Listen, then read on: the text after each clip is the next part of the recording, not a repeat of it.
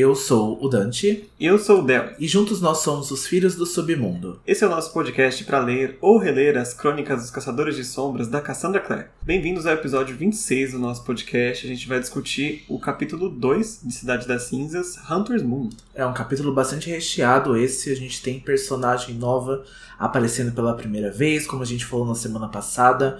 A Maia faz aí a primeira aparição, já tem ponto de vista também. A gente conhece um pouquinho do passado dela.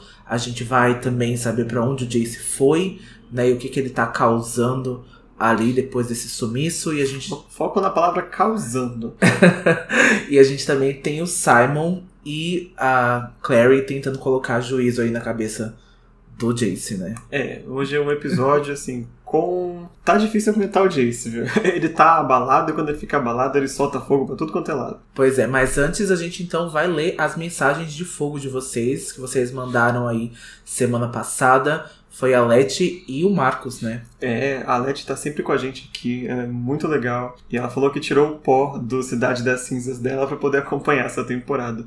A gente também, a gente tava com Cidade das Cinzas ali guardadinho faz um, um bons anos já, né, Dante? Nossa, esse livro, essa minha edição é de 2014, né? Então fazia aí um bom tempo. Eu comprei exatamente no dia que eu fui assistir o filme da Cidade dos Ossos, né? Então eu fui ali bem perto da estreia e eu já fui e peguei o segundo livro para dar continuidade, né, para saber ali em 2014 já esperando, né, a sequência que nunca veio do filme. Mas assim, né, graças à galera Record aí que relançou o box dos sonhos, né, que é esse eu consegui comprar aquela edição mais bonita que tem a Claire e a capa azul escura, né, que a lombada é ali a ponte de Nova York, né, com os personagens. Então, não é só essa edição que eu tenho, né? A da capa comum. Eu também tenho outra edição agora. É, muito bacana, eu adoro essa capa. E o Marcos Bernardo também falou que ele pegou já emprestado da biblioteca a edição para poder acompanhar a gente. Então é isso, a gente está fazendo vocês tirar o espanador do, do armário para poder puxar o Cidade das Cinzas lá do fundo do baú que vocês guardaram para poder acompanhar a gente. Sim. Mas muito obrigado mesmo pelo, pelo apoio de todos vocês. A gente está gostando muito de ver o público crescendo cada vez mais, mesmo agora, depois de seis, sete meses né, de cast. Sim, e a gente sabe que é um capítulo de uma hora, né? É bastante coisa para ouvir. Por isso somos muito agradecidos, né? O pessoal que vem aqui semanalmente, consegue maratonar também os nossos episódios. Então a gente fica muito, muito, muito agradecido por todo o pessoal aí fortalecem demais, então valeu. E se vocês quiserem acompanhar a gente mais de perto, não deixe de seguir as nossas redes sociais, o Instagram, arroba Filhos do Submundo, e o Twitter, arroba Filhos, underline Submundo, que a gente tem sempre conteúdo extra para vocês. Essa semana tem um conteúdo sobre a Maia lá, que a gente preparou com muito carinho para vocês. É legal porque a gente tá tendo bastante mudança no nosso Instagram, então tem um conteúdo adicional ao nosso cast, a gente tá cheio de ideias, então a gente realmente voltou com o gás né, fortalecido, então a gente tem muitas ideias para colocar em prática aí pro pessoal, então não deixem de seguir a gente nas nossas redes sociais. E com isso, vamos para a sinopse do nosso capítulo de hoje. Bora lá. Nesse capítulo descobrimos a localização de Jace e Maya Roberts é introduzida na história. Conhecemos um pouco de seu passado enquanto ela conhece Jace no bar Hunter's Moon. Um corpo é encontrado próximo ao bar, mas qualquer investigação é interrompida por Jace, causando confusão com os lobisomens. Clary e Simon vão ao Hunter's Moon para tentar acalmá-lo e convencê-lo a voltar para o instituto. E o capítulo já começa do ponto de vista da Maya, ela tá sentada lá no Hunter's Moon e ela vê o Jace entrando no bar. E imediatamente ela é levada para um tempo do passado dela, porque o Jace lembra muito o irmão dela, o Daniel. É, não fisicamente, mas na postura dele, no jeito de andar, ela acaba se remetendo né, ao irmão dela. Por isso ela fala que ela não consegue confiar em meninos lindos, nas palavras dela, até hoje. Porque o irmão dela era um exemplo desse. Ele era um rapaz muito bonito, ele tinha pele de mel, tinha os olhos grandes como a mãe dela, mas por dentro ele era uma pessoa horrível. Desde criança, desde pequeno, ele sempre atormentou a Maia de níveis é, absurdos. Assim. Era uma criança que, inclusive, colocava fogo nas asas das borboletas. Era uma criança extremamente agressiva e muitas vezes cruel. Bastante cruel, né? E por Daniel ser muito bonito, as pessoas confundiam a beleza dele com inocência. Então isso ele acabava se safando de muitas coisas, porque inicialmente né, as formas de abuso para Maia eram sutis, então ele briscava ela em lugares que não fossem ficar visíveis, né, que não fosse ficar evidente, trocava o shampoo dela por alvejante. Então ela sempre reclamava para os pais, mas os pais nunca acreditavam nela. Então ela diz isso, né, nas palavras dela, que eles confundiam a beleza do Daniel com inocência, porque como uma pessoa tão bonita daquela podia ser tão horrível. E até que o Daniel conseguiu uma vez quebrar o braço da Maya, eles já eram adolescentes, mas os pais dela não acreditaram nela. Ela fugiu de casa, mas eles foram, recuperaram ela, né, e trouxeram ela de volta. E é importante a gente lembrar aqui que o background da Maya, né? Porque é descrito que ela vem das cidades de New Jersey e a família dela era uma família bastante conservadora, né? Uma família bastante é, é, Hoje vocês já sabem o sentido dessa palavra mais negativo, né? A gente tem bastante experiências negativas nesse sentido.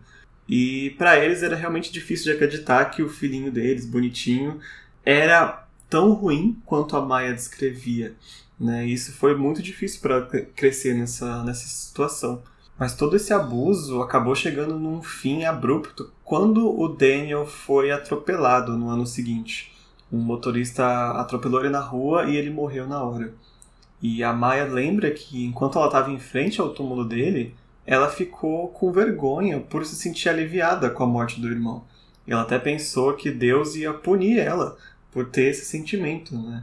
De novo, a gente tinha falado da, da relação complicada do sentimento de abuso, né, do Jace com o pai, e aqui tem uma outra relação de abuso também, que leva a, a esses sentimentos conflituosos, né, quando o abuso acaba. É, e o, o, abuso da Maia, assim como do Jace, veio de dentro de casa. E a gente sabe o quanto isso é problemático, o quanto isso é horrível, e o quanto ela deveria realmente estar aliviada pelo irmão ter morrido, porque aquilo ali tinha acabado. Né? Então a forma era ou ela era agredida até a morte, ou ela fugia de casa como ela fez e foi trazida de volta, ou ele morria. Então foi esse o fim que levou o Daniel e isso acabou. Né? Esses abusos, por enquanto, na vida da Maia acabaram com a morte do irmão, mas é bastante legal a gente colocar essa semelhança entre os dois, né? E colocar que os dois também são vítimas de abuso. E a, a Maia reagiu de uma forma diferente da do Jace, né? Ela acabou sendo uma outra pessoa também, então a gente sabe que isso é pessoal de cada um e cada um vai evoluir da forma, né? Então, é infelizmente a gente sabe que até na nossa vida real, pessoas psicopatas e abusos acontecem muito dentro de casa, né? Tem um índice maior de acontecer ali dentro com pais, irmãos. Então é realmente muito problemático e até sensível pra gente falar sobre isso. É, inclusive a gente deixa aqui um alerta de gatilho para violência doméstica, né? Porque infelizmente a... os abusos da Maia não acabaram com a morte do Daniel.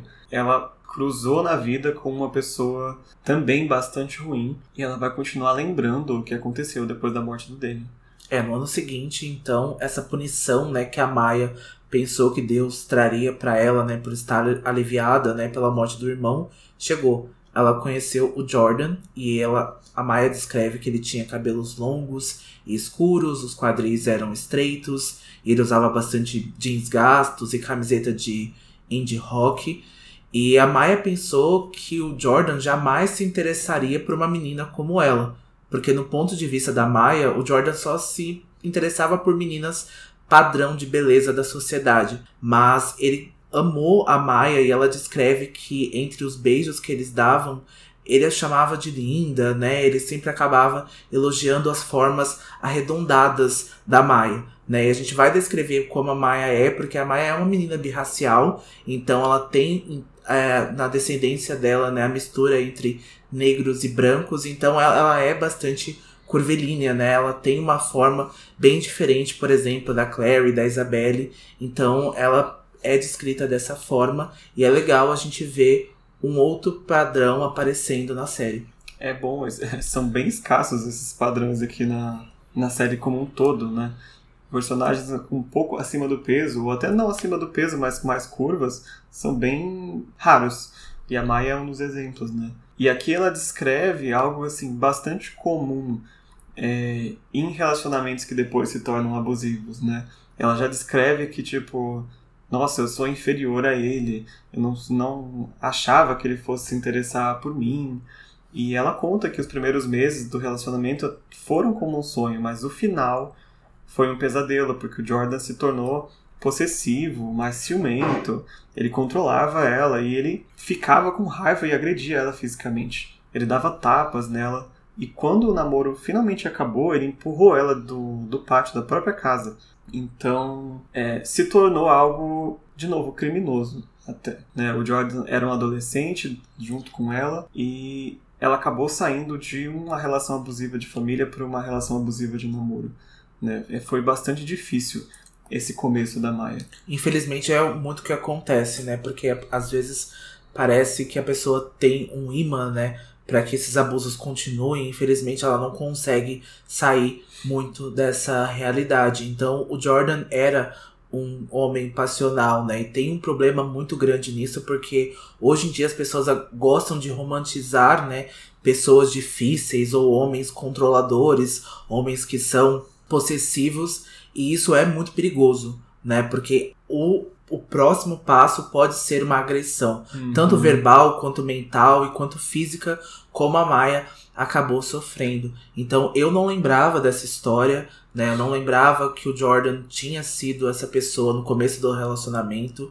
Não posso dar outros spoilers sobre o Jordan e a Maia, mas eu não lembrava desse começo dela, não lembrava desse começo da jornada, da história dela. Acabei é, tendo uma sensação bem diferente da personagem e o que, que ela fez depois disso e como que ela lidou disso. Então eu acabei acabava não gostando da personagem porque eu não lembrava e tinha interpretado de uma forma errado. Então essa releitura e uma releitura mais sensível que a gente acaba fazendo porque a gente está mais velho e agora pro nosso trabalho, que é o cast, eu acabei compreendendo muito mais a Maia e acabei entendendo ela muito mais como personagem. É, depois, com o progredir da história, né, a gente vê ela lidando com essa situação e é, é fácil, às vezes, quando a gente lê muito jovem, esquecer algumas coisas, né?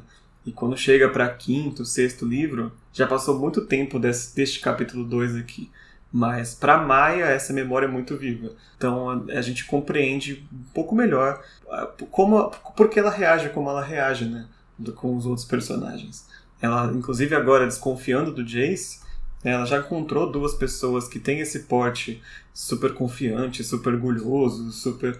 E o Jace, claro, ele não chega nem perto deles, mas o Jace é um pouco agressivo também, né? Claro, ele não bate na Claire nada do tipo, mas para quem tem medo, para quem passou por isso, a gente entende a desconfiança inicial, né? É, eu não acho que o Jace o Jace tem uma outro tipo de agressividade, acho que na forma como ele fala e na forma como ele se porta, né, e como ele trata os demônios, mas eu acho que o Jace é realmente uma pessoa boa, né, de coração, ele é uma pessoa íntegra, né, e ele faz isso mais com os demônios e com os monstros e pelas realidades que ele acaba tendo porque é um preconceito ou às vezes é uma ideologia que ele não tem tanto conhecimento assim.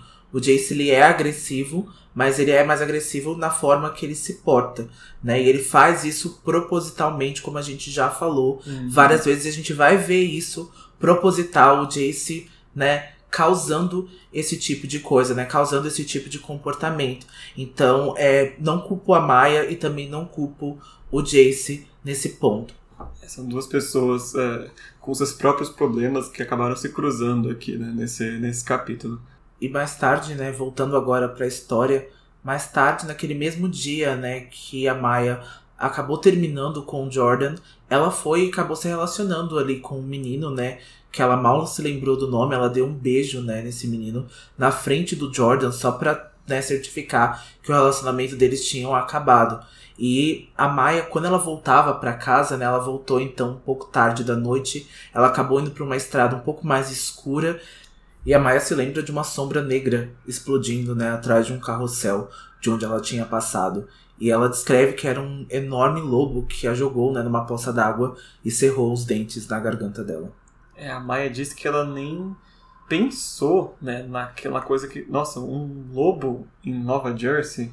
Ela só desmaiou. E mais tarde ela recebeu 24 pontos na garganta, ela acordou no hospital com a mãe dela. E o médico descreveu que a mordida parecia de um cachorro grande, né? Mas a Maia sabia que era um lobo. E ela se lembra do lobo, antes de fugir, depois da mordida dela, ter ouvido ele falar na orelha dela: Você é minha agora e será sempre minha. Então, depois que a Maya sai do hospital, né, depois que ela tem alta, ela se lembra que ela nunca mais viu o Jordan, né? E os pais dele empacotaram tudo e se mudaram. E a Maya até chega a perguntar onde é que o Jordan estava, né, para os amigos, e eles não disseram nada para onde eles tinham ido ou não admitiam saber, né, onde eles estavam. E quando a próxima lua cheia chegou, o que era inevitável acabou acontecendo. A Maya então se transformou em uma lobisomem, né, para surpresa dela ou não, mas ela sentiu, né, fortes dores então da transformação e ela acabou pensando que tinha desmaiado, né, e ela se viu acordada em um outro lugar. É, ela acordou longe de casa, ela estava coberta de sangue, ela estava sem roupa, estava ferida. O Luke já descreveu, né, a primeira transformação é bastante estranha e ela acabou passando por isso. Naquela mesma noite ela decidiu pegar um trem e ir para Manhattan. Porque ela fala que não foi uma decisão fácil, já não era fácil ela ser uma pessoa birracial na vizinhança que ela morava e agora sendo um lobisomem que ela já compreendeu que era, ela não imagina o que, fariam com ela, né, se descobrissem os pais inclusive. Então ela simplesmente embarcou num trem e foi para, né, o que seria a cidade grande, né? Foi para Nova York. E lá não foi difícil para ela encontrar um bando de lobisomens e ela foi ficar justamente no bando de Chinatown, que hoje a gente sabe que é o bando que o Luke comanda. Mas quando ela chegou, a, havia outros líderes, né? Ela descreve que ela passou por acho que três ou quatro líderes diferentes antes de chegar no Luke. E ela fala que ela até gosta do Luke, porque o, ela vê nos olhos dele um reconforto, né? Ele não é tão bonito assim. Por isso ela não desconfia tanto dele. É, a Maya tá se sentindo bastante confortável, né, com esse bando de Chinatown. Ela tá dormindo lá na, na delegacia, né? A gente sabe que alguns lobos ficam lá na delegacia, né, e até entregam comida chinesa por ali. E ela joga cartas com eles, né, nos dias que não tem lua cheia e caça no parque próximo, né, quando tem. E aí no dia seguinte, né, para curar então a ressaca da transformação, a Maya vai pro Hunter's Moon, que é um dos bares undergrounds, né, do, dos lobisomens, aí um dos mais famosos, já que você não precisa ter mais do que 20 anos, 21 anos, né? Você não precisa provar, porque lá nos Estados Unidos, né, a maioridade então para bebida é para 21 anos. E lá ela pode beber o quanto que ela quiser, porque eles não veem identidade assim, não. E ela sabe que os lobos acabam tendo aí uma emancipação e acabam crescendo muito mais rápido que um ser humano comum, né? É, só apresentar a carteirinha de lobisomem lá que você pode beber tranquilo. E é nesse ponto agora, ela aqui no Hunter's Moon bebendo, que a gente vai pro tempo presente nesse capítulo. Porque ela descreve que ela não pensava mais na família desde então até hoje. Quando ela viu Jace entrando nesse bar e acabou lembrando do Daniel. E como eu falei antes, é, ele não lembra o Daniel na aparência física, mas no jeito de se portar, assim, né? Nesse porte meio é, confiante, meio orgulhoso dele de andar. Ela até fala que eles tinham o mesmo tipo de corpo, mesma forma de andar. E ela começa até a tremer as mãos, né? E ela tem que se lembrar que o Daniel está morto. Então não é algo que, que passou, né? E não vai passar tão cedo, provavelmente. Ela tem que lidar com essa lembrança. E, é, e é incrível como é, a lembrança do Daniel é ainda mais forte que a lembrança do Jordan, né? É, para ela é muito forte, né? Porque o Daniel foi o irmão dela, né? Então esses abusos foram contínuos por mais tempo, né? Então foram anos, né? Então eu acho que é super normal ela ver só do jeito de andar, então tudo isso é um gatilho pra Maia, né? Às vezes nem é parecido, às vezes na mente dela, um jeito, um, alguma coisa lembra. É como a Marise no capítulo passado, que lembrou do Jace responder perguntas com outras perguntas, que era a forma que o Valentim fazia. Então isso não é exclusivo de certas pessoas, né? Mas isso na mente, né, da Maia aí sem um cuidado, né, sem alguma coisa psicológica, ela pensa desse jeito. É. E por coincidência, o Jace tá lembrando pessoas muito ruins, né, nos últimos capítulos. Ele tá é. tá numa, numa fase meio ruim da, da vida mesmo. Então é agora no presente então que o Jace entra ali no Hunter's Moon, então a gente sabe, né, para onde ele foi depois que ele saiu do instituto e quando ele entra, então os lobisomens começam a murmurar, né? Começa a sussurrar ali que ele é visivelmente um caçador de sombras, mas o Jace não parece ligar para isso, né? Ele acaba sentando ali no bar, acaba pedindo uma bebida e a Maia vê quando ele vira, né, as costas da mão, que ela vê as marcas, né? Ela vê as runas ali desenhadas na mão dele e ela logo sabe que é Nefelim, né? E até o, o Bat, né? Até o morcego acaba sussurrando isso no ouvido dela, né? Porque o Bat tá ali próximo também. É, e agora é hora de apresentar o morcego. O morcego estava sentado ao lado da Maia nesse bar e ele já tinha sido um ex-namorado dela. Ela escreve que agora eles são só amigos, né? Porque ele trocou ela por uma bruxa que lia as mãos na garagem chamada Eve. Mas eles continuaram amigos. E o morcego tá ali ao lado dela e ele murmura, né? Que o Jason é um nefilim. E aqui vai uma curiosidade: o morcego, vocês não vão lembrar porque ninguém lembra disso no primeiro capítulo, lá do primeiro livro, o DJ que está tocando na, na, no Pandemônio é o DJ Bet. E o Simon fala que ele está tocando muito bem. Esse DJ é o mesmo morcego daqui, o Bet Velasquez. E pior, ó, quem vai lembrar dessa cena? Quando a Claire vai apontar onde o Jace e o Alex estão naquela boate, ela dá uma abraçada numa menina. A Cassandra confirmou que esta menina que ela dá uma abraçada e ela pede desculpas era a Maia. Ela descreve que é uma menina negra e curvilínea também. Então, então tá tudo interligado tá ali, tudo né? conectado.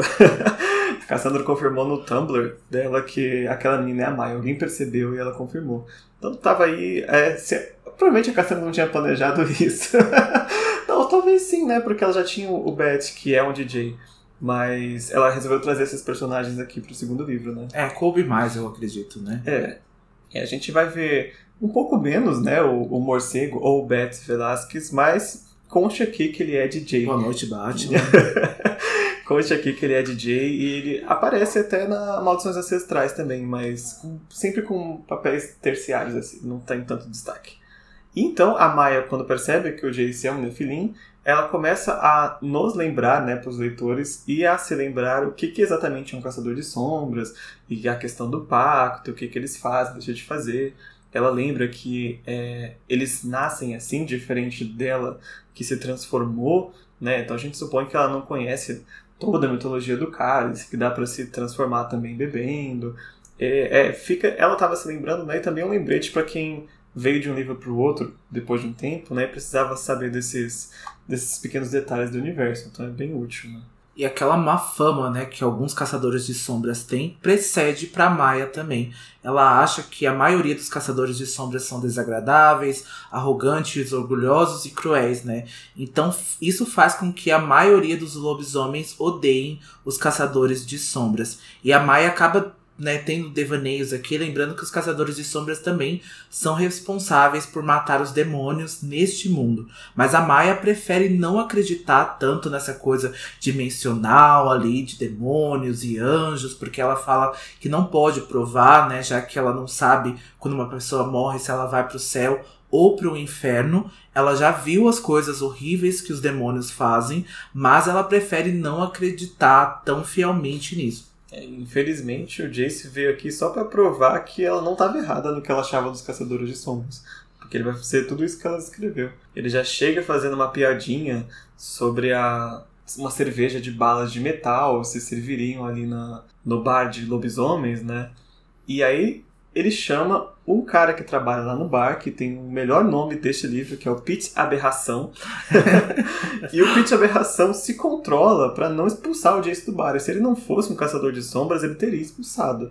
Mas é porque os, né, os lobisomens têm que tomar muito cuidado. Imagina a situação né, aqui do nosso mundo, né? Como se eles fossem a polícia. Você não infelizmente não tem como tratar eles como pessoas comuns, porque né, eles são força superior a você. Não tem muito o que fazer. O morcego interrompe né, o Jace e fala que não conserva esse tipo de bebida aqui, porque a cerveja da bala de metal é bem vagabunda. E o Jace sorri pro, pro morcego de uma forma que a Maia vê que as pessoas não costumam sorrir pro morcego desse jeito. O morcego ele tem 1,98m de altura, ele tem uma cicatriz enorme no rosto, ele, assim, ele é bastante ameaçador por fora, E o Jace, com todo aquele 1,80 dele ali, tá achando que tá podendo bater de frente com o morcego. e aqui a Maia descreve também que essa cicatriz no rosto dele foi causada por pó de prata. E ela descreve também que o morcego ele não mora na delegacia, ele tem um apartamento próprio, ele tem um emprego, né, de DJ. E ela fala que ele foi um bom namorado para ela enquanto durou, né, até ele trocar ela pela bruxa. Bom, então as interações entre o morcego e o Jace acontecem, mas quando o Jace pergunta, né, sobre a cicatriz que o morcego tem no rosto e a forma como ele conseguiu, o Jace até sussurra alguma coisa aparentemente ofensiva ali no, na orelha do morcego, a briga se instaura, né? A Maia tenta até contornar a situação, mas ela não consegue e o morcego acaba aí partindo para bater no Jace, mas ele acaba errando, né? O Jace tem bastante agilidade, né? Por ser um caçador de sombras e provavelmente está com runa. E o morcego não consegue dar um soco na cara dele. É, aqui já é o nosso primeiro alerta de babaca pro Jace. Todas as cenas dele nesse bar, até a gente encontrar ele no escritório do Luke, vai ser alerta de babaca pro Jace, porque ele veio caçando briga com gente que não tava fazendo nada, né? Então o morcego parte pra cima do Jace só que o Pitch Aberração interrompe eles, né? Ele tá preocupado mais até com o bar dele ser quebrado nessa confusão. E ele pede para que os dois se retirem do bar para respirar um pouco, pelo menos, né? É, o Jace parece querer problemas, né? Essa noite ele acaba ignorando o convite para se retirar aí do Pitch Aberração e ele continua ali bebendo, né, o whisky dele, né, bebendo as doses dele. Até que o morcego volta pro bar, né? É bem rápido que ele volta com a camisa toda cheia de sangue. A Maia fica bastante assustada, né? Ela já corre aí em direção a ele, mas o Bate acaba revelando que não, o sangue não é dele e que sim é de um garoto que foi encontrado morto ali próximo ao bar, né? Ali próximo aos becos que estão ao redor do bar. É, aqui a gente começa um segundo plot importante desse livro, né? Que há essa questão dos assassinatos que vão acontecer no submundo e essa é a primeira vítima que a gente vai encontrar, né? Agora a gente não pode falar sobre, até porque não vamos ter investigação, porque o Jace está fazendo confusão. Mas quando a gente começar a ter, a gente começa a dissertar um pouco mais né, sobre esse, esses crimes. É, esse lobo então que morreu tinha 15 anos, né? Então ele era um filhote ali, ele era protegido. Então a gente vê que o Bat, né, e o próprio Pete acaba ficando bastante consternado com a situação, né? Porque ele era um filhote, ele era muito novinho, né? E ele morrer dessa forma brutal é bem estranho, mas a gente vai, né, com o decorrer dos capítulos, descobrir o que está acontecendo com os membros do submundo. É, por enquanto, o Bat voltou pro bar, os lobos começaram a sair, né? Começou aquela comoção toda. Só o Jace ficou lá ainda bebendo. E lá fora é descrito que a garganta do menino foi cortada o Bat até dá uns detalhes, ele fala que ele estava vivo quando ele chegou lá, mas o menino morreu sem antes de dizer qualquer coisa pro, pro morcego. E lembrando que o morcego viu uma sombra, né, é, próximo ao menino, né? Mas quando então o morcego se aproximou, essa sombra saiu, né? O, o, morcego até tenta interrogar o garoto de alguma forma, mas ele acaba ficando sem vida logo em seguida. Então, dentro ali da cena do crime, né, alguns murmúrios ficam soando e uma loba chamada Amabel acha que esse ataque veio por parte dos vampiros, né? Já que aquela história comum entre eles, né, de rivalidade e o morcego parece bastante transtornado, né? E ele entra no bar e ele vê que o Jace não se movimenta para ajudar o garoto, né? Porque o Jace é ali quase que uma autoridade, né? Ele é um caçador de sombras, então ele podia investigar alguma coisa da cena, né? Podia até tentar descobrir algo que os lobos não estavam vendo. Mas o Jace parece mais interessado na bebida e o morcego tenta agarrar ele, né? Mas o Jace, de novo, é mais rápido que isso, ele acaba, né, subindo ali na mesa do bar, né, e o Bat acaba explicando que o Joseph era um garoto de 15 anos, né, e ele fazia parte do bando, e ele acabou morrendo. E aí o Jace responde, assim, muito insolente. Ele pergunta, né, se era um membro deles como membro do submundo ou como um licântrope, porque para ele não tem diferença nenhuma. Isso não é algo para se dizer depois que uma criança acabou de morrer. O Jace está totalmente fora de, de posição aqui. E lembrem da, da situação que o universo dos caçadores está nesse momento. Porque é um momento com o retorno do Valentim já sendo cochichado pelos membros do submundo. A, os caçadores não estão bem vistos né, pelos membros Os acordos acabaram de ser assinados de novo, mas foram assinados daquele jeito, né? Com o Valentim ali em cima de todo mundo. Então, assim, há bastante delicadeza na hora de tratar nesses assuntos que o Jace está totalmente ignorando aqui. Né? Isso é muito bom Del ter falado, porque os acordos acabaram de ser assinados, e até o Pete fala isso no capítulo, né? Ele fala: caramba, mas os acordos acabaram de ser reassinados e vocês já estão agindo desse jeito, né? Agindo com essa insolência e displicência com a gente. É. Então isso vai ficar realmente muito mal visto. Fora que o Jace é o filho do Valentim e isso com certeza já tá sendo cochichado no mundo do submundo. E ele age dessa forma preconceituosa, né? Mesmo que ele não queira. E ele tá lá totalmente né, é, transtornado também, né? O Jace vai para lá depois dele ter sido quase expulso, né, do instituto pela Marise. A gente vai entender isso daqui a pouquinho, mas mesmo assim, é uma atitude que deveria ser um pouquinho mais pensada pela parte do Jace e é bastante perigosa.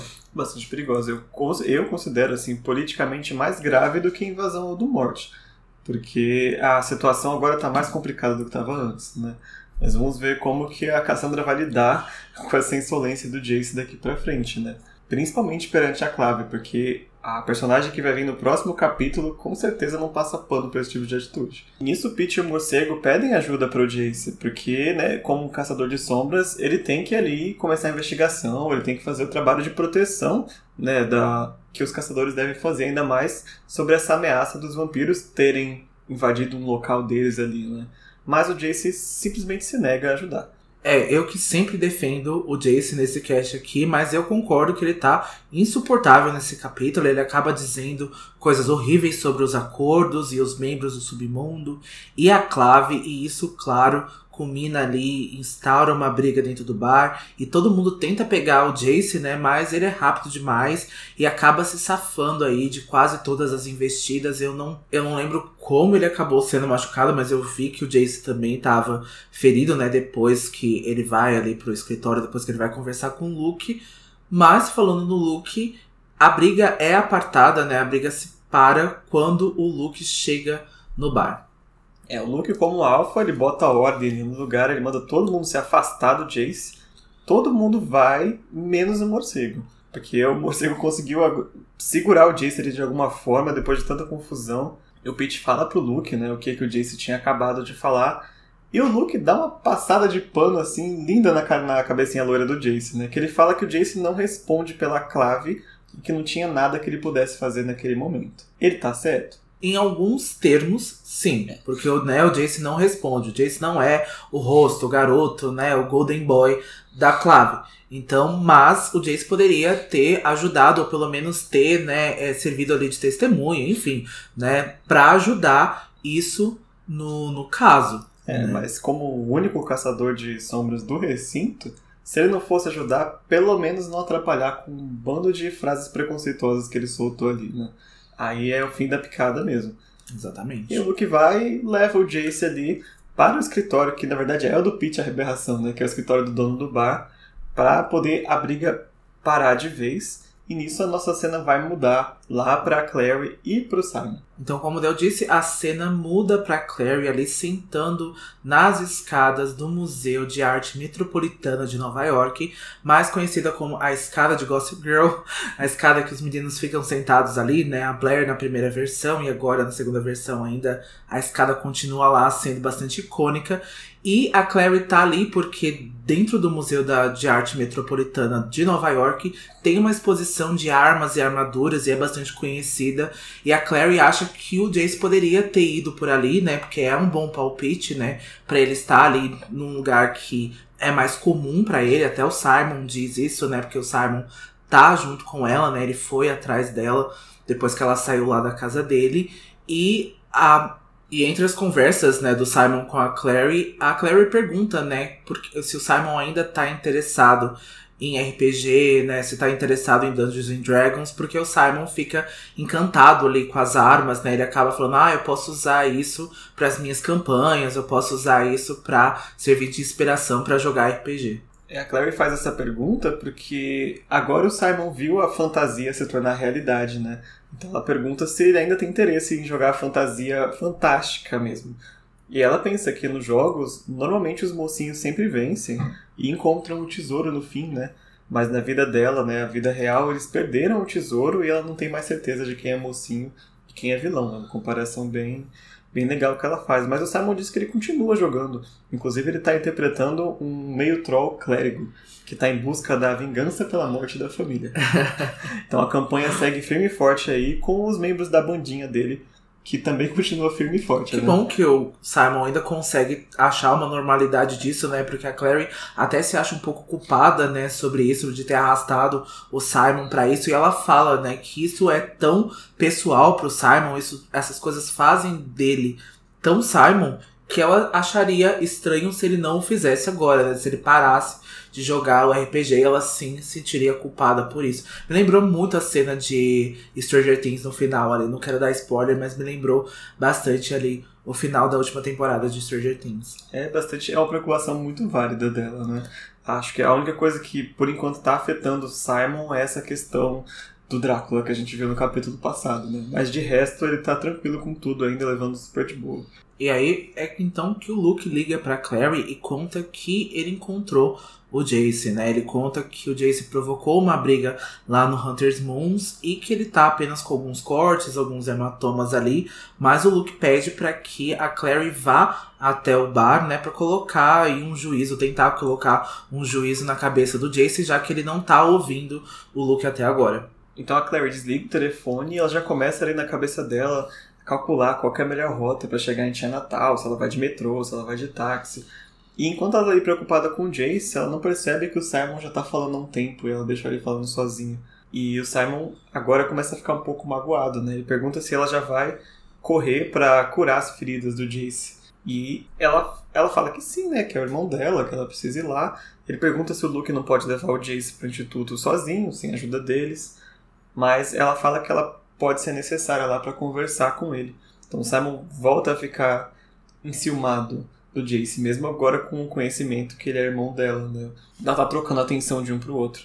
E o Simon até fala que ele pretendia que eles fossem hoje à noite jantar, ver algum filme, fazer uma coisa diferente. Agora que a relação deles está com um passo avançado, né, do que estava antes.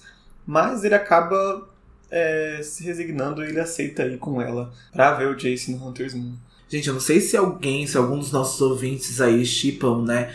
Simon com Clary, mas acaba não entrando na minha mente, né? Essa mudança de relacionamento deles. O Simon pensando, nossa, vou ver um filme aqui com a minha melhor amiga, que eu conheço desde de criança. Não entra muito na minha cabeça. Na minha cabeça, o Simon é mais irmão dela do que o Jace. é muito estranho. É, pra mim também. É assim, é assim como o Jace é com a Isabelle, assim, sabe? Eu não consigo imaginar um casal saindo dali. Mas chegando ao Hunter's Moon, a Clary sente um cheiro de cachorro molhado ali no escritório, né, do Pete Aberração. Ela até tenta não pensar nisso, né, mas o cheiro de mofo ali, o cheiro de, de água, né, de cachorro tem às vezes, ela tá sentindo ali. E o Luke explica pra Clary que o Jace quase matou metade do bando dele só nessa brincadeira aí. E o Simon, né, acaba fazendo ali umas piadinhas estranhas, né? Que o Luke conhece alguma pessoa chamada Pete Aberração.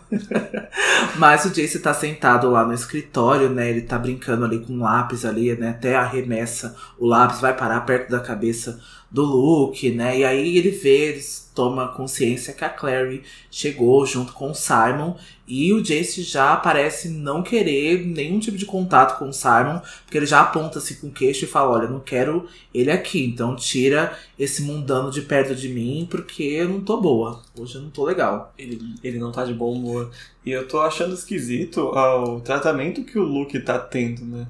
Porque ele realmente fez uma confusão ali na, com os membros do bando dele, e agora ele atirou um lápis que quase pega no olho dele.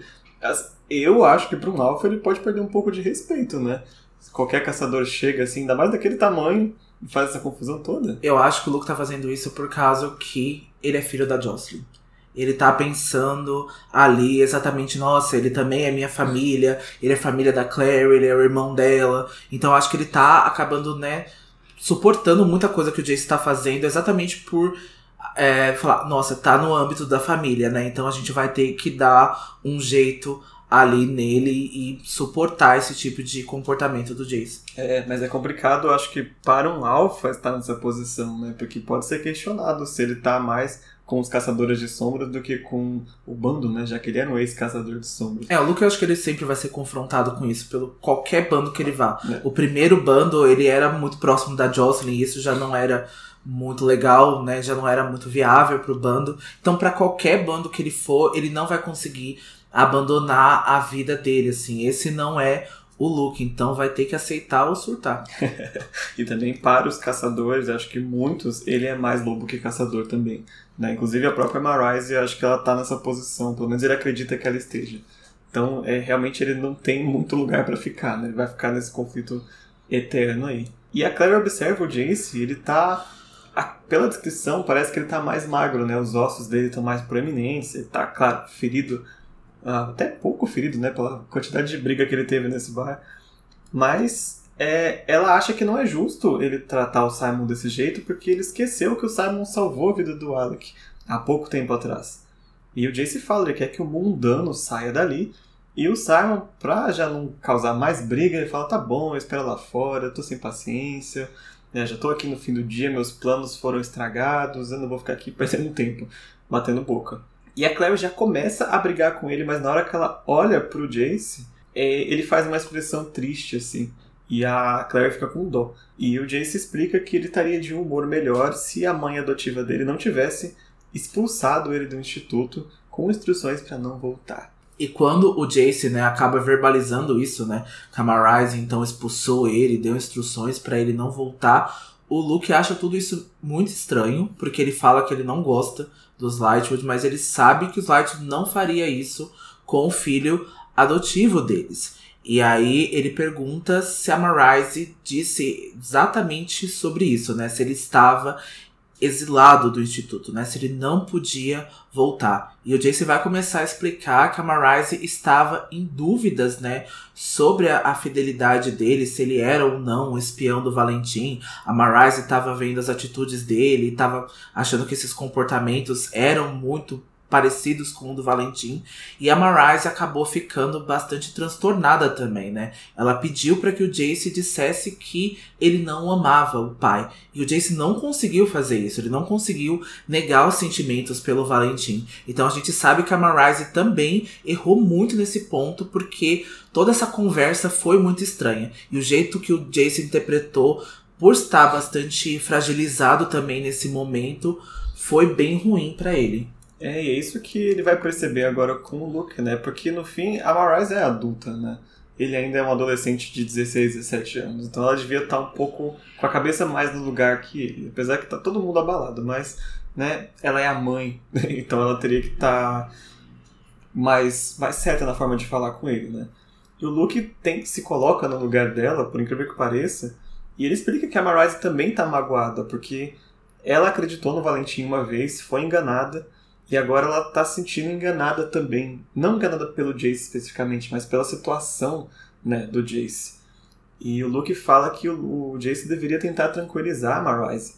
E nisso que o Jace fica é, bravo, né? Ele fala isso que eu falei agora, que ela é adulta e ela tem que se tranquilizar sozinha. Ele não tem essa responsabilidade com ela. Mas é aquela questão, quando você tá brigado com alguém, alguém tem que ceder se um dos dois não cederem, essa briga vai ficar eterna. E aqui, como eles estão conversando com o Jace, é, é o Jace que eles estão tentando convencer a ser o primeiro a ceder, né? E voltar para o instituto e tentar conversar com ela de novo. A Claire fala que também tem o Alec e a Isabelle, que vão estar tá lá para apoiar ele, estavam para apoiar ele até então, né? Tentando chegar nesse meio termo, né? Pra ver se essa briga acaba e o Jace também se tranquiliza, porque ele tá bastante abalado. E a Clary começa a contar, né, que ela conversou com a Isabelle no telefone, né, quando o Jace sumiu, e ela estava histérica no telefone, né, por causa da preocupação com ele. E o Jace começa a insistir que ele não vai voltar para o lugar onde não confiam nele que o Jace agora tem 17 anos e que ele pode cuidar de si mesmo. E o Luke duvida disso, né? Ele pergunta como ele fará para sobreviver, porque os caçadores de sombras recebem um salário, né, da clave ali pelos serviços, mas o Jace não tem 18 anos ainda, então ele não recebe esse tratamento, né? Ele não recebe esse salário. Quem recebe para cuidar dele é a Marise, são os Lightwood. Então o Jace não tem nada. Mas ele fala que pode arranjar um emprego, né? Ali no mundo mundano, ele pode viver um ano ali, na normalidade, mas o Jace não é nada adaptável para os mundanos, né? Ele não conhece, ele não sabe. E pelas skills que o Jace tem, a Clary fala que ele poderia ser só um assassino. Ele podia ser um assassino de aluguel, porque o que o Jace conhece é de arte de combate. Então ele não tem, sei lá, para trabalhar numa Starbucks, para trabalhar numa loja. Eu não imagino o Jace trabalhando num lugar assim. E é interessante esse paralelo, né? Porque nesse mesmo capítulo foi descrito dois adolescentes que tiveram que fugir de casa por um motivo diferente, né? A Maya e o Jace, eles têm esses, esses paralelos também, né? De, ter vivido agressões quando eram jovens e ter agora que saí de casa, né? Apesar que o motivo do Jace é completamente diferente, pode ser resolvido muito mais fácil que o da Maia, mas é, é, não sei se foi coincidência ou não da Cassandra ter colocado essas duas coisas, duas pessoas nesse mesmo capítulo, né? E o Jace explica que ele não pode voltar porque a Marisa quer que ele diga que odeia o Valentim. E agora o Luke começa a entender por que, que o Jace foi especificamente para ali. Porque o Luke fala pro Jace que ele entende o que ele tá passando. Ele também amou o Valentim uma vez e teve que se desligar da pessoa. E por isso que o Jace foi especificamente para ele, porque de todas as pessoas que estavam ali, o Luke ia ser o primeiro a entender como é difícil você se desligar do Valentim, né, depois de uma relação tão próxima. E o Luke fala que ele não devia ser obrigado mesmo a ter que dizer uma coisa dessa, pelo menos não até estar pronto, né? Isso não pode ser uma condição para que ele fique no instituto. É algo muito, muito grave para se pedir para um, um filho que né, acabou de descobrir o pai, que tinha tecnicamente ressuscitado, né? Então a Marise realmente não pensou nessa, nessa questão emocional do Jace, não é simplesmente ah, eu odeio meu pai, agora fique aqui e tá resolvido, né? Nossa, não é a gente humanizando, né? De novo, a gente sempre fala, né, desse paralelo também das famílias, né, de assassinos e de famílias de criminosos, né? Como que as famílias se sentem, né? Porque não desliga assim, não é um switch para você desligar e falar, pronto, eu odeio essa pessoa, né? Eu, eu quero que essa pessoa morra. É muito difícil a um filho, a um pai, uma mãe chegar nesse tipo de, de, de de pensamento, assim. Então, a Marise tá sendo bastante injusta com o Jace nesse ponto, né? Mas também todo aquele histórico do Valentim, a gente falou, né? O que, que o Valentim causa, não só pra questão de combate, não só pra questão de guerra, mas também mexer aí com o mental de todo mundo. Uhum.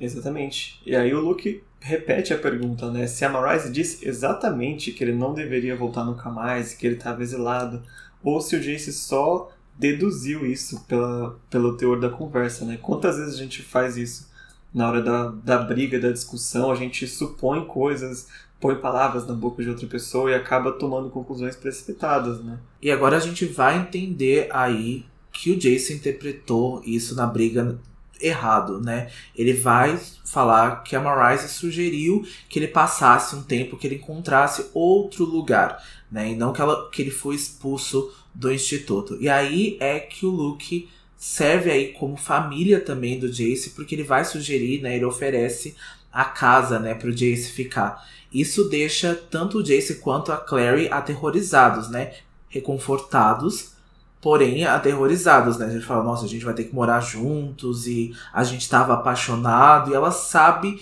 que o Luke não percebe isso. O Luke tá cego, né? Ele vê toda essa relação, toda essa interação do Jace com a Clary como se fosse algo de família, né? o Jace acaba agradecendo, né, o convite para ficar ali com o Luke, mas ele acaba recusando, né? E ele diz então que é melhor o Jace voltar para o instituto, né, para conversar com a Marise e aí decidir o que eles vão fazer. Então Jace finalmente concorda, só que com uma condição: que o Luke e a Clary voltem com ele para o instituto para ele poder fazer essa conversa. O Luke fica até meio espantado assim, porque desde que ele chegou em Nova York, ele nunca foi no instituto e ele não esperava é, ser recebido no instituto pela Marise. Ele acha que a Marise não gosta muito dele. E eu acho que ele tá certo. Mas o Jace insiste, ele até engole o orgulho dele ali pela primeira vez, ele pede por favor que eles vão. Então o Luke acaba concordando.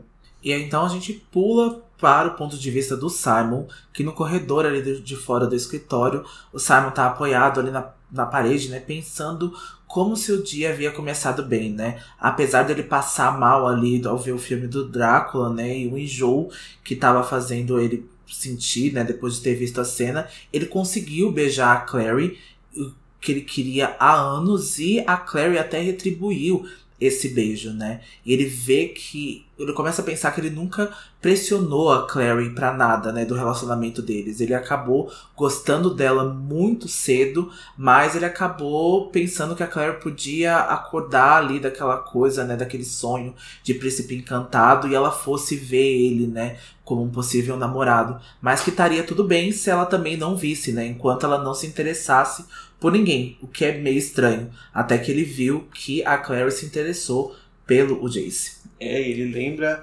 lá, eu não lembro mais que capítulo que foi, mas foi quando ele foi apresentado ao Jace lá no quintal da casa do Luke, no Cidade dos Ossos. A forma que a Clary olhava pro Jace, falava sobre ele, ele percebe que ele nunca viu ela olhando assim, nem para ele, nem para nenhum outro garoto. E agora ela tava ali é, com o Jace no escritório e ele tava do lado de fora. E ele lembra como ele ficou aliviado quando ele descobriu que o Jace era irmão da Clary, na verdade. Ele sentiu até que o alívio foi como se ele tivesse uma pena de morte que foi adiada. Mas agora a esperança que ele tinha, né, de ter ela centrada com atenção nele, tá começando a mudar de novo, porque o Jace, mesmo sendo irmão dela, continua sendo muito presente e ele não tá é, muito afim de dividir essa atenção. Ele ainda tem bastante ciúmes dela. Enquanto o Simon tá perdido ali nos pensamentos dele, a Maya se aproxima e pergunta se o Simon tá esperando ali, né, fora do escritório para falar com o Luke. É aqui que a gente vai ver também uma descrição mais apresentada, né, da Maya. Então o Simon vai falar que ela parece uma menina de 16 anos, de pele negra, os cabelos dela são castanhos dourados e estavam presos, né, em diversas trancinhas e o rosto dela tava é, é o rosto dela em forma de coração e o corpo dela é compacto e sinuoso. E aí a Maya já começa a puxar assunto ali com o Simon, diz que o amigo dele é um babaca, né? Porque ela tá se referindo ao Jace, e aí o Simon né, enfatiza que o Jace não é amigo dele, mas que sim, ele é um babaca e que o Simon, na verdade, tá esperando a Clary, que é a irmã do Jace e é a melhor amiga dele. É, e nisso o Simon também percebe a cicatriz que tá no pescoço da, da Maya, né? Da mordida que ela tomou. E a Maya diz que ela entende de ter irmãos babacas e talvez não seja culpa da Clary que o irmão dela é um babaca. Mas que agora a Clary pode ser a única pessoa que o, o Jace vai ouvir. Né? Então não é culpa dela, mas acabou que ela vai ter que aguentar ele agora. Então nessa interação aí entre o Simon e a Maya, a Maya percebe que o Simon tá encarando a cicatriz que tá ali no pescoço dela, né, que é a marca da mordida, e ela explica que é uma licântrope, né, como todos ali no bar, com exceção dele e do babaca. Isso palavras da Maya. E o Simon pergunta se ela havia nascido assim, e ela diz que diferente dos caçadores de sombras, ela havia nascido humana. Então eles apresentam-se ali, né, de forma cordial, assim, de forma formalmente, né? E o Simon pergunta como ela descobriu que, como o Jace era um babaca. E a Maya reconta, né, o que aconteceu no bar. E a Maya também percebe que o Simon não é um caçador de sombras, porque ela explica que humanidade emana do Simon, né? O Simon acha isso até estranho. O Simon tá ficando bastante incomodado, né, com essa humanidade dele assim tão visível para as pessoas e de ele ser tão reconhecível assim como um ser fraco, né, no meio aí dessas pessoas. E aí ela pede, né, porque o Simon avise o Luke que o Magnus Bane chegou ali ao Hunter's Moon porque ele vai investigar e vai ajudar ali uh, na cena do crime, né? Já que o Joseph foi morto ali, então o Magnus vai ver se ele consegue acabar descobrindo alguma coisa. É interessante como cabe ao Magnus, né, como feiticeiro, tá mais interessado nos assuntos do submundo, né? Fazer o papel que a Clave devia estar tá fazendo. Então a Maya começa a ir embora, mas antes de ir, ela se vira e pergunta pro Simon se ele acha que a irmã do Jace vai conseguir colocar juízo na cabeça dele. E quando o Simon confirma, né, ela diz que acha bonito a forma como o Jace parece amar a irmã dele. O Simon fala, ah, é uma graça, né? É lindo de se ver. Família Margarina. Família Margarina, sabe? É. E isso encerra o nosso episódio de hoje.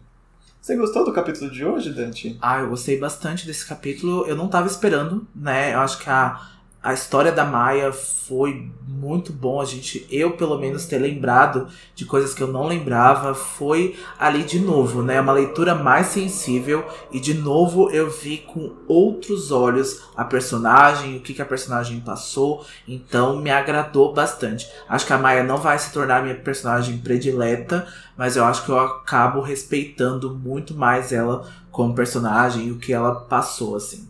É, eu também. Eu já não tinha nada, assim, nada contra nem a favor da Maia. Mas agora, pensando um pouco mais nela, assim, eu penso que ela não for uma personagem um pouco é, injustiçada na, com a, na série como um todo, principalmente no quesito emocional, né? Acho que ela poderia ter tido algo melhor, apesar que eu gosto como ela acaba, mas eu acho que comparada aos outros, ela acaba ficando uma protagonista um pouco menos trabalhada, né? É, e ela acaba atrapalhando aí narrativas muito importantes, ela acaba aí entrando aí em planos, né, em, posso falar casezinhos, né? Então, a gente vai ver aí que ela não foi muito trabalhada assim, e o Fendel acabou não gostando dela justamente porque queriam coisas diferentes do que estava Uhum. acontecendo. Mas eu acho que é legal a gente ver agora de uma outra forma e saber que ela também teve um papel e que tinha que ter acontecido, né? A Cassandra escreveu, então aconteceu. Ela tá aí. Então vamos pro nosso momento Grimório. Meu momento Grimório é as lembranças do Simon lá da cena no quintal do- da casa do Luke. Ele se lembrou de estar sentado nos degraus da varanda da casa de Luke, assistindo a Clary explicar para ele quem era Jace e o que ele fizera, enquanto Jace examinava as unhas e bancava o superior. Simon mal a escutara. Estivera ocupado demais, percebendo como ela olhava para o menino dourado com as tatuagens estranhas e o rosto bonito. Bonito demais, pensara Simon. Mas Clary claramente não havia concordado. Olhava para ele como se fosse um dos heróis da ficção que ganhara a vida. Ele nunca tinha visto olhar para ninguém daquele jeito, e sempre pensara que se um dia ela fizesse, seria para ele. Mas não fora, e aquilo machucara mais do que ele imaginara que qualquer coisa pudesse ser possível. Bom, o momento grimório que eu vou escolher para essa semana é a conversa que o Pete Aberração tem com o Jace depois que ele se nega a ajudar o menino lobisomem. Então você não vai fazer nada? disse morcego. É isso? Vou terminar o meu drink, respondeu o menino, olhando para o copo pela metade ainda no balcão, se você deixar. Então essa é atitude da Clave uma semana depois dos acordos? Questionou Pete, enojado. A morte de membros do submundo não significa nada para vocês? O menino sorriu, e Maya sentiu uma pontada na espinha. Ele parecia exatamente como Daniel, logo depois de esticar os braços e arrancar as asas de uma joaninha. É a cara do povo do submundo esperar que a clave limpe a bagunça para vocês. Como se pudesse nos incomodar só porque um filhote idiota resolveu usar o próprio sangue para fazer pintura a dedo. E utilizou uma palavra, uma palavra que os próprios lobisomens nunca usavam. Uma palavra imundamente desagradável que sugeria uma relação indevida entre lobos e mulheres humanas. Antes que mais alguém pudesse se mexer, Morcego se lançou contra o caçador de sombras, mas ele não estava mais lá. Morcego cambaleou e girou confuso. O bando se espantou. É, o Jace apanhou um pouco nesse capítulo, né? Tava difícil. Mas acabou e tomara que melhore. Antes da gente se despedir, não deixem de seguir a gente nas nossas redes sociais, Instagram, arroba Filhos do Submundo, e Twitter, arroba Filhos, underline Submundo. Bom, e é isso. E também não deixem de nos avaliar também na Apple Podcast. Ali é possível você dar estrelinhas pro nosso podcast, né? Nos classificar. Então não esqueça de fazer isso porque ajuda muito a gente, ajuda bastante a saúde aqui do nosso projeto. A gente se vê então no- na semana que vem com o capítulo número 3 chamado A Inquisidora. Adoro esse capítulo. Então a gente se vê aí na semana que vem e até lá. Mas lembre-se, todas, as histórias são verdadeiras. Tchau. Até semana que vem.